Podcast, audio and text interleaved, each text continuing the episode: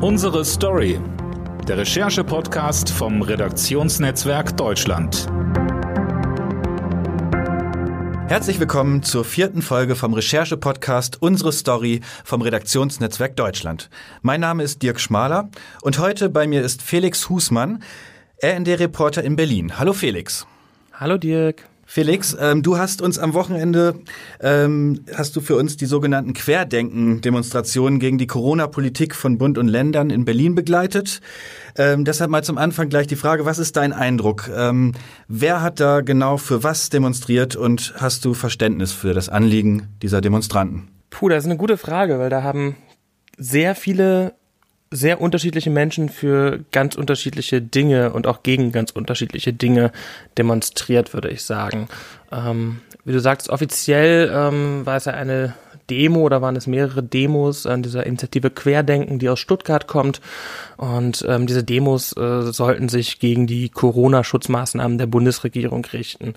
Ähm, vor Ort ging es aber um viel, viel, viel, viel, viel mehr. Also als ich äh, vormittags äh, am Brandenburger Tor angekommen bin, standen vor der US-Botschaft zum Beispiel ähm, ein paar hundert Menschen, ähm, die zum Teil mit Reichsflaggen, zum Teil mit US-Fahnen und auch mit äh, äh, zum Teil mit Trump-Bannern äh, gefordert haben, dass Deutschland einen Friedensvertrag brauche, weil Deutschland immer noch ein besetztes Land sei und ähm, genau da hat man von den USA gefordert, doch endlich einen Friedensvertrag zu unterzeichnen. Ähm, und man hat da genau diese sogenannten Reichsbürger gesehen, Anhänger von Verschwörungsideologien ähm, dazwischen ähm, und daneben äh, Leute, die wie, ich sag mal, sehr unbedarfte Bürger und Bürgerinnen aussahen. Ähm, es waren junge Leute, es waren alte Leute, es waren Menschen, die eher wie bürgerliche, konservative Menschen wirkten. Ähm, Menschen, die wie alte Hippies äh, eher rüberkamen und dazwischen eigentlich aber an jedem dieser Demonstrationsorte immer wieder auch ähm, erkennbare Rechtsextreme, Reichsbürger, es waren AfD-Politiker da, es waren ähm, Mitglieder der rechtsextremen identitären Bewegung da. Ähm, alles in allem also ein fast schon verwirrend ähm, buntes Bild, wenn man ähm, sich mit dieser Szene ähm, nicht äh, näher beschäftigt hat. Ähm, aber auf jeden Fall ein sehr diffuses Bild. Mhm. Ja, du, du, besch du beschäftigst dich ja schon äh, beruflich auch seit Jahren ziemlich äh, intensiv mit der mit rechtsextremen Strömungen und auch mit ähm, äh, Verschwörungsfantasien oder Ideologien und hast da einen einigermaßen erfahrenen Blick. Also ähm, wie, wie ist das für dich? Kannst du dir das erklären? Also scheint, es scheint die Zeit vorbei zu sein, wo ähm, äh, relativ leicht erkennbare NPD-Kader äh, durch die Gegend, durch die Straßen marschieren und sich alle distanzieren, sondern plötzlich sind da, wie du es gesagt hast, äh, Bio-Befürworter und daneben sind Reichsbürger oder Menschen, die denken, dass äh, wir einen Friedensvertrag brauchen mit den USA und äh, Russland. Äh, was ist da das verbindende Element? Äh, wie, wie, wie muss man sich das erklären, deiner Meinung nach? Das verbindende Element für ganz viele dieser Demonstranten, würde ich sagen, ist der Glaube an Verschwörungserzählungen.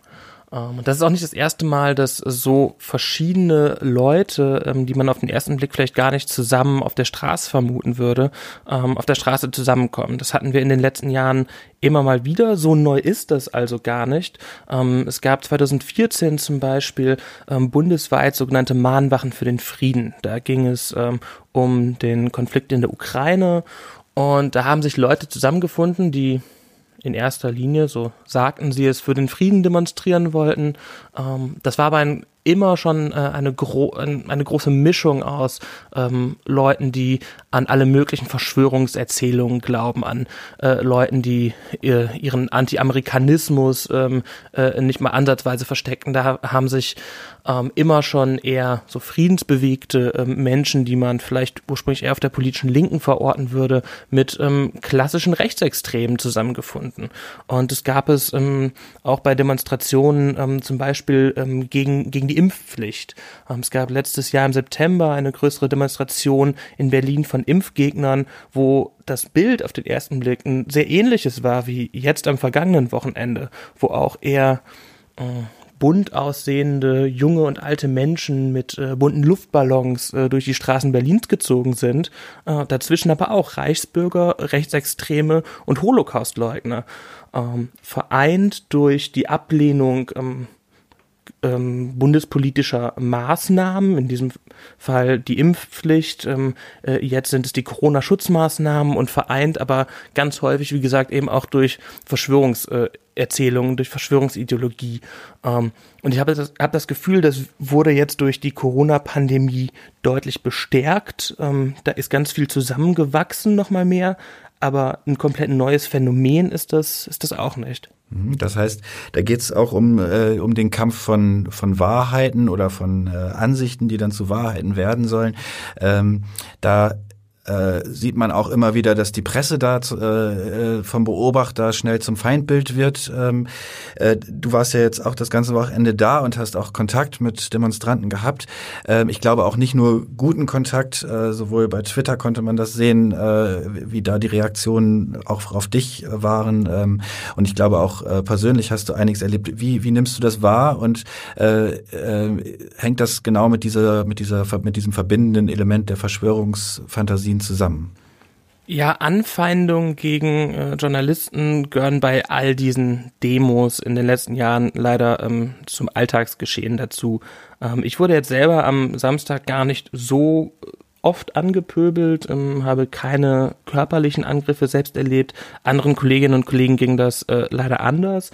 Ähm, was ähm, bei diesen äh, Corona-Demos ähm, dann immer mal passiert sind, äh, zum Beispiel Anfeindungen, weil man mit Mund-Nasenschutz ähm, in der Menge steht und dann angepöbelt wird, warum man doch, äh, warum man denn äh, eine Maske trägt und warum man diesen Maulkorb Also du hast eine würde. Maske getragen. Ge genau, genau. Ich habe mich ja ähm, dann auch immer wieder zwischen diesen ganzen Demonstranten, die eben alle keine Maske trugen und keinen Abstand hielten, bewegt und das mache ich natürlich nicht, ohne selber eine Maske zu tragen, aber eben genau mit dieser Maske fällt man dann äh, schnell auf und ähm, wird auch äh, schnell ange, angestarrt und äh, mitunter eben auch ange, angepöbelt. Und es gab durchaus jetzt auch am Wochenende Situationen, zum Beispiel ähm, am Vormittag auf dem Pariser Platz vor äh, dem Brandenburger Tor, wo ich mich so unsicher gefühlt habe, dass ich mich an den Rand des Platzes ähm, verzogen habe, nachdem die Polizei vom Platz selber abgezogen ist und auf dem Platz ähm, mitunter sehr aggressive Menschen waren, darunter auch ähm, organisierte ähm, Neonazis, ähm,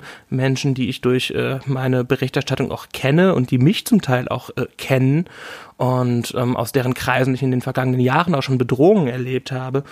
Und da war dann für mich die Frage, okay, ohne Maske könnte ich hier jetzt vielleicht undercover weiter rumstehen, aber ich will ja nicht ohne Maske im Gedränge stehen. Das heißt, die einzige Option für mich war, mich ebenfalls an den Rand des Platzes zurückzuziehen. Und da war in diesem Moment eben keine wirklich freie Berichterstattung mehr möglich. Und solche Situationen gibt es bei solchen Demos leider immer wieder mal. Wie gehst du damit um? Du sagst, ähm, dich, dich erkennen auch äh, manche aus der äh, rechtsextremen Szene. Ähm, Hast du da manchmal Angst, auch im Alltag, wenn du nicht gerade auf einer Demo bist? Wie, wie, wie, wie, wie gehst du mit so, so einer Art von äh, Anfeindung um seit Jahren? Ja, Im Alltag habe ich jetzt keine Angst oder so, aber man macht sich natürlich Gedanken. Also man äh, trifft gewisse Sicherheitsvorkehrungen, ähm, äh, gerade auch bei solchen Demonstrationen, bei der An- und Abreise, ähm, wenn es, äh, gerade wenn solche Demos nicht in Berlin Mitte sind, wo ich äh, ganz einfach ähm, hinkomme, sondern zum Beispiel in kleineren Orten, in Städten in äh, Ostdeutschland ähm, äh, zum Beispiel, äh, wo man sich dann überlegt, okay, ich sitze dann vielleicht auch mit Rechtsextremen im Zug zur Demo oder von der Demo, ähm, aber auch äh, im klar, auch im, auch im Alltag ähm, beschäftigt einen das natürlich, wenn man ähm, be bedrohende Nachrichten bekommt, wenn man äh, Hasskommentare bekommt ähm, und man macht sich Gedanken darüber, okay, wie wie sicher bin ich und ähm, wie sorge ich dafür, dass äh, nicht irgendwann Rechtsextreme vor meiner Haustür stehen. Ähm, das ist schon was, was, äh, was einen natürlich dann beschäftigt. Ähm, auf solchen Demos selber ist die Gefahr natürlich am, am unmittelbarsten, also die Gefahr, Übergriffen ausgesetzt zu werden oder zum Teil auch einfach ins Gerangel zu kommen. Also jetzt am Samstag ähm, standen irgendwann äh, bis zu 3000 laut Polizeiangaben äh, Reichsbürger und Rechtsextreme vor der russischen Botschaft unweit des Brandenburger Tors und die Stimmung war total aggressiv.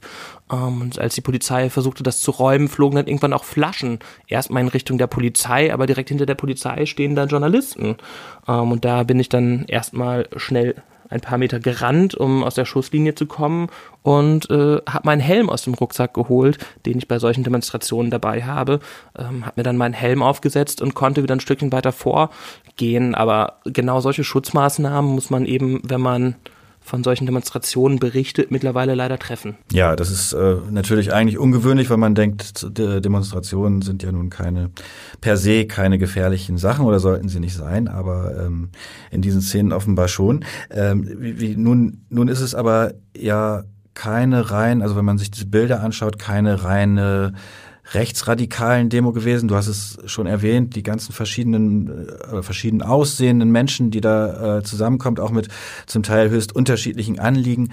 Ähm, und doch hat man das Gefühl, die Presse oder die Medien sind da äh, in, äh, in weiten Teilen nicht gerne gesehen. Ähm, meinst du, das ist ein Stück weit salonfähig geworden, dass man äh, in, in solchen Kreisen härter und auch, auch robuster gegen, gegen Pressevertreter vorgeht? Oder ist das, ist das, sind das immer dieselben aus der rechtsextremen äh, Ecke, wo man das eben schon als Berichterstatter lange kennt? Nein, da hat sich auf jeden Fall was verändert in den letzten Jahren. Ähm, es sind eben nicht mehr nur die klassischen Neonazis, sag ich mal, die erkennbaren Rechtsextremen, die ähm, äh, denen der, der Hass vielleicht schon ins Gesicht geschrieben steht, wie man sich das klischeehaft vorstellen mag, sondern es sind zum Teil ähm, erstaunlich anders aussehende Leute, die einen dann anpöbeln. Ähm, ich kann vielleicht eine kleine Szene vom Samstag beschreiben. Ich stand vorm Brandenburger Tor und die Polizei hatte das Tor abgesperrt und ähm, Leute wollten da durch in verschiedene Richtungen. Ähm, es kam dann zu immer mehr Gedränge und Gedrücke und die Stimmung äh, kochte langsam etwas weiter hoch. Und ein paar Meter neben mir stand ein Kamerateam des ZDF, das immer wieder dann äh, leicht angegangen wurde, ähm, bepöbelt wurde. Und ähm, neben mir, ähm, zwischen mir und diesem Kamerateam des ZDF stand ein äh, junges Pärchen, ähm, die zumindest nicht so aussahen, wie man sich äh, klassische deutsche Rechtsextreme ähm, vorstellte. Ähm, sie sprach mit äh, einem Akzent zumindest, ähm, sah wie eine ganz normale junge ähm, äh, Bürgerin ähm, mit äh, Migrationsgeschichte äh, aus und pöbelte dann aber lautstark das ZDF-Team an und ähm, äh, schrie immer wieder Lügenpresse, Lügenpresse. Und bei einer anderen Demonstration vor dem Reichstagsgebäude, ähm, einer dieser Kundgebungen, zu denen der vegane Kochbuchautor und Verschwörungsideologe Attila Hildmann aufgerufen hatte, ähm, habe ich Situationen erlebt, wo eine junge schwarze Frau mit Dreadlocks lautstark auf äh, Kamerateams ähm, äh, eingeschrien hat und eben auch mit diesem äh, Schlagwort Lügenpresse, das man eigentlich in den letzten Jahren vor allem von Pegida-Demos kannte. Also da hat sich auf jeden Fall ähm, was getan und diese Aggressionen gegen Journalisten ähm, werden mehr, würde ich sagen, und kommen von anderen Leuten. Und ich glaube, auch da hat es ganz viel mit Verschwörungserzählungen zu tun und mit diesem Glauben, die Journalisten und die Politiker und die Mächtigen, die stecken alle unter einer Decke und die belügen uns. Mhm. Also du meinst nicht, dass vielleicht nur äh, Rechte ihre Kleidungscodes verändert haben oder einfach anders aussehen heute als vielleicht noch vor ein paar Jahren, sondern das sind wirklich andere gesellschaftliche äh, Gruppen, die da involviert sind in diese in diese Proteste und damit eben auch in die ähm, in den Kampf gegen Eliten und irgendwie auch gegen Journalisten. Ich würde sagen, es ist beides. Also zum einen, ähm, klar, erkennt man auch Rechtsextreme und auch zum Teil Hardcore-Neonazis nicht mehr einfach so im Kleidungsstil, aber das ist ja auch schon seit 10, 15, 20 Jahren ähm, äh, immer mehr der Fall. Ähm, aber ganz viele Leute, die jetzt auf diesen Demonstrationen sind, ähm, gehören schon auch einem anderen politischen Spektrum an, würde ich sagen. Oder würden sich zumindest selber nicht als Rechte äh, und schon gar nicht als rechtsextrem äh, bezeichnen oder ähm, äh, einordnen. Ganz viele Leute davon ähm, waren auch vermutlich noch nie auf einer klassischen rechtsextremen Demo, ähm, teilen aber ganz viel an Gedankengut mit äh, verschiedenen rechtsextremen Strömungen. Mhm. Hast du denn, äh, hast, hast du da was mitbekommen, dass, dass sich vielleicht, dass es vielleicht auch Situationen gab, wo äh, jemand aus, äh, aus Stuttgart angereist war und ähm, äh, sich plötzlich gewundert hat, mit wem er da zusammen auf der Straße steht und äh, spätestens wenn die äh, schwarz-weiß-rote Flagge neben ihm weht, ob er dann nicht, äh, dann könnte man sich ja auch fragen, ob das vielleicht noch seine Veranstaltung ist oder ähm, hast du da so einen Zweifel, gab es diesen Zweifel dann nicht bei denen, die da waren? Das kann ich im Detail so äh, so nicht sagen, was ähm, die einzelnen ähm, eher bürgerlich wirkenden äh, Demo-Teilnehmer und Teilnehmerinnen sich dann vielleicht gedacht haben. Aber was ich gesehen habe, war zum Beispiel immer wieder ähm, auch ein, ein, ein Einwirken, wenn die Stimmung hochkochte, dass dann manche Demonstrationsteilnehmer sehr aggressiv waren, andere dann versucht haben, die zu beruhigen und ähm, dazu aufgerufen haben, friedlich zu bleiben. Das gab es schon. Ähm, ich habe vor allem eine traute Einheit äh, wahrgenommen, eben von Leuten mit, sagen wir, Friedensfahnen, Regenbogenfahnen und Leuten mit Reichsfahnen, die zum Teil nur wenige Meter nebeneinander liefen und von Abgrenzung, ähm, von Distanzierung habe ich da nichts mitbekommen. Mhm. Wie, wie erklärst du dir das? Was, was könnte das sein? Also du sagst natürlich, die haben alle vielleicht ein Grundgefühl, dass äh, hier, äh, dass ihnen was verschwiegen wird oder dass äh, die, die, die Wahrheit ganz woanders liegt, als, äh, als, als sie so offen diskutiert wird ähm, und dann sich in Verschwörungserzählungen äh, hineinsteigern vielleicht. Aber äh, ist das dann, reicht das, um sozusagen politische Auffassungen einfach äh, hintanzustellen? Frage ich mich.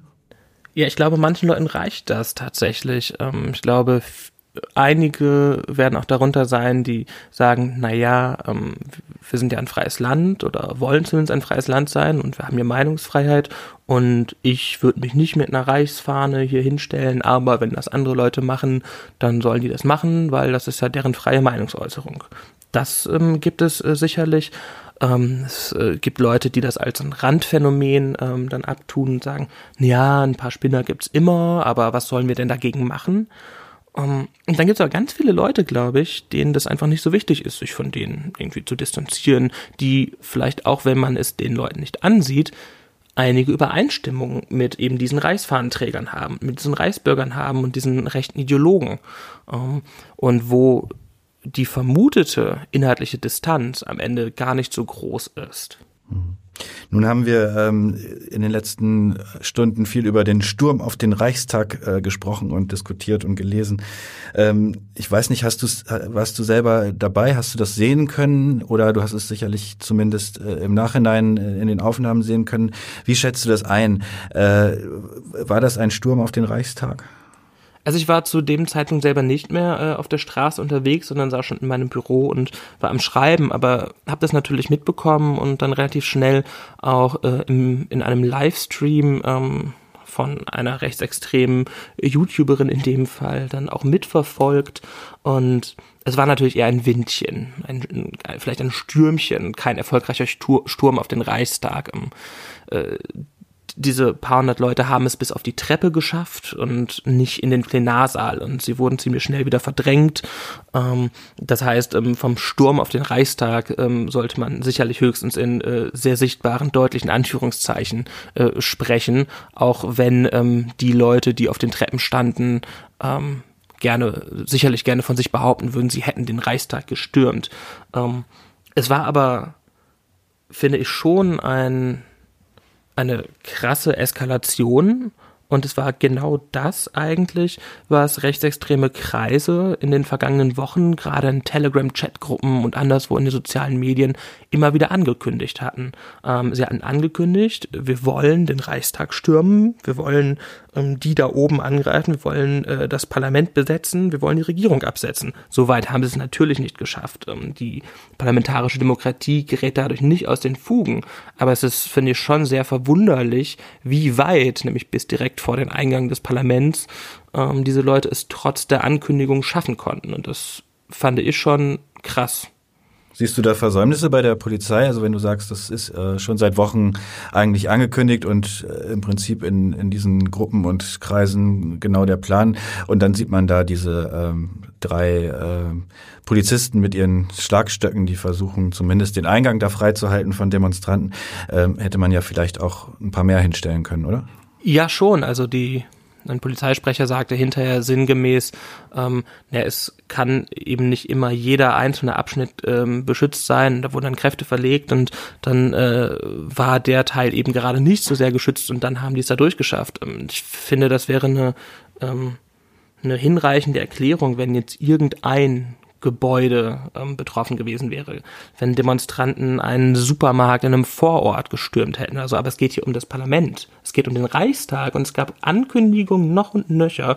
Und es war den ganzen Tag über klar, es gibt äh, eine mehrere tausend Personen umfassende, sehr aggressive Me Menschenmenge ähm, aus Rechtsextremen, aus Reichsbürgern, die genau das vorhaben. Und dass man das dann nicht schafft ähm, zu verhindern, ähm, dass es zu solchen Szenen kommt, wo ähm, ja, wo Reichsfahnen äh, direkt äh, unter äh, dem Schriftzug dem deutschen Volke äh, geschwungen werden und äh, Nazi-Parolen skandiert werden und ähm, Rechtsextreme sogar die Polizei auf den Stufen noch mit Pfefferspray angreifen. Das finde ich schon sehr bitter. Mhm.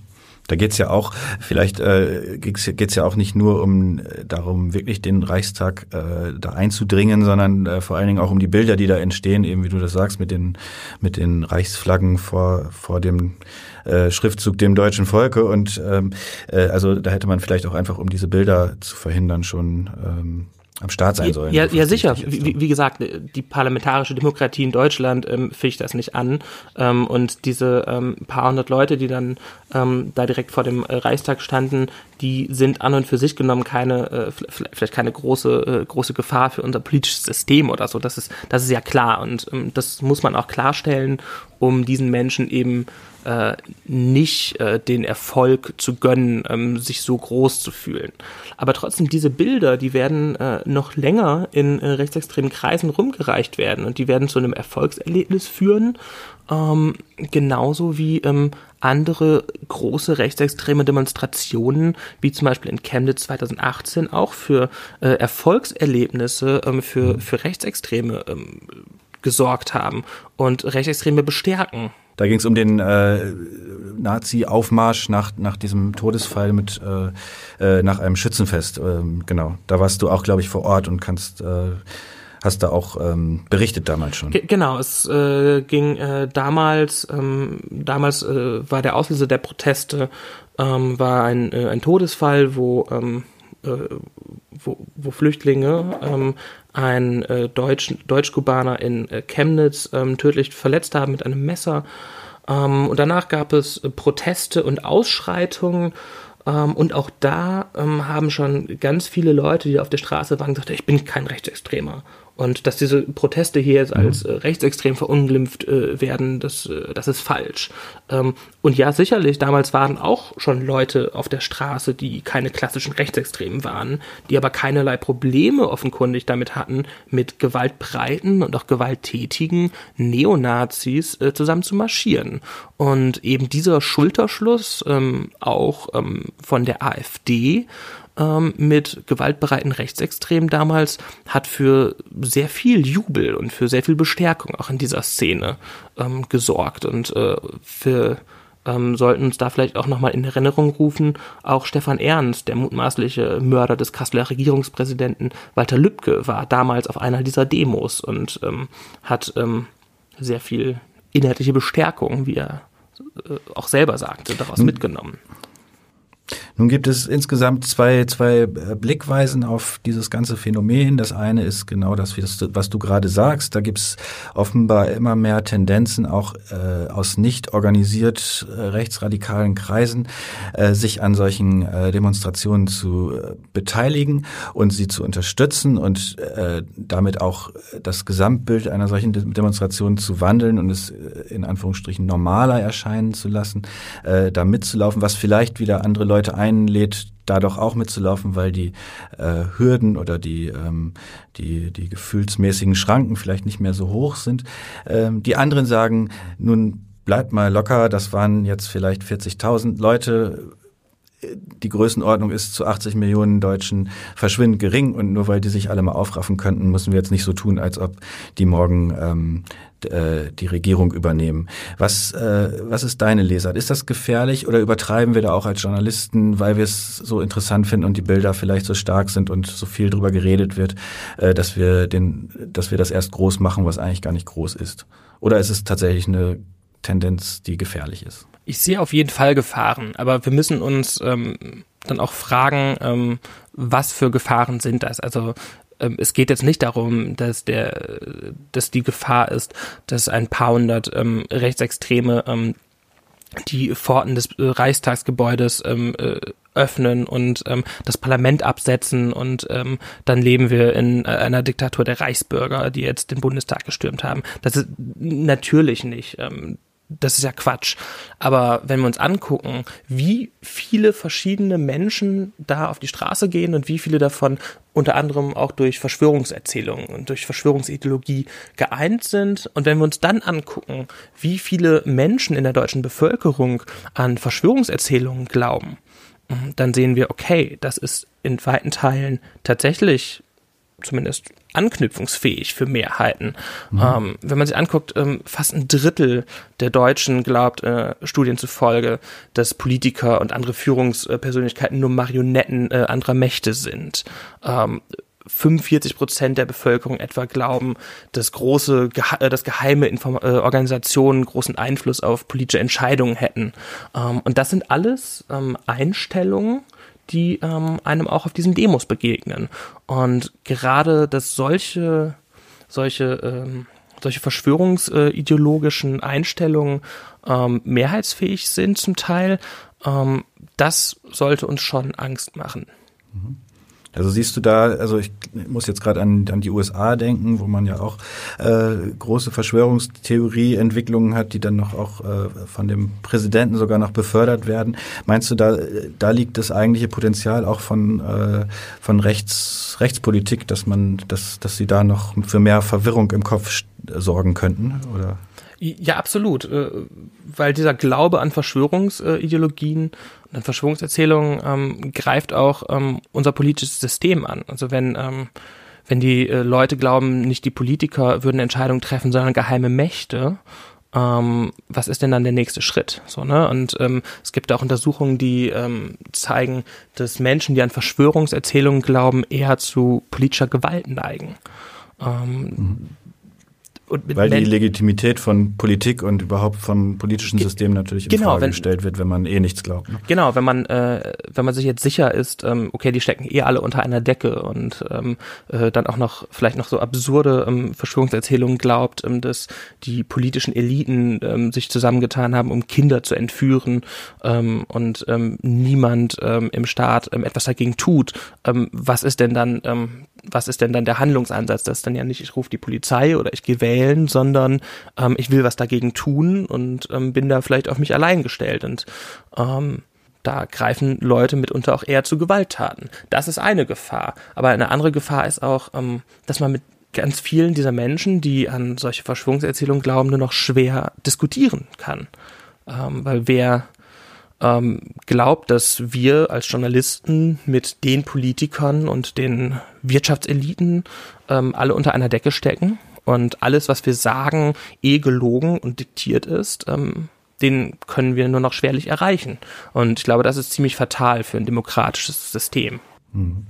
Genau, wenn die, wenn die Gesprächsgrundlage äh, immer dünner wird, dann ähm, und auch die, die Art der Informationsgewinnung dann vielleicht, also die Quellen nicht mehr gleich äh, vertrauensvoll erscheinen allen, dann wird es vielleicht schwierig. Was ist deshalb, äh, Felix, zum Schluss äh, vielleicht deine, deine Erkenntnis oder sagen wir dein dein Rat an, an uns alle? Wie können wir, also hilft Aufklärung oder erreicht man diese Menschen gar nicht mehr? Wie kann man dem entgegenwirken, diesen Tendenzen, dass äh, die Wahrheit so relativ wird? Ja, ich würde schon sagen, dass Aufklärung hilft. Ähm, auch wenn man viele Menschen, die wirklich fest an Verschwörungserzählungen glauben, ähm, sicherlich nicht mehr äh, mit Artikeln äh, erreicht, äh, die wir schreiben, erreicht man doch andere Menschen, Menschen, die mit solchen Verschwörungserzählungen zumindest schon mal in Kontakt gekommen sind und äh, sich Fragen stellen und nicht wissen, was sie davon halten sollen und was sie damit anfangen sollen, ähm, die stillen Mitleser in vielen ähm, sehr aufgeregten Kommentarspalten.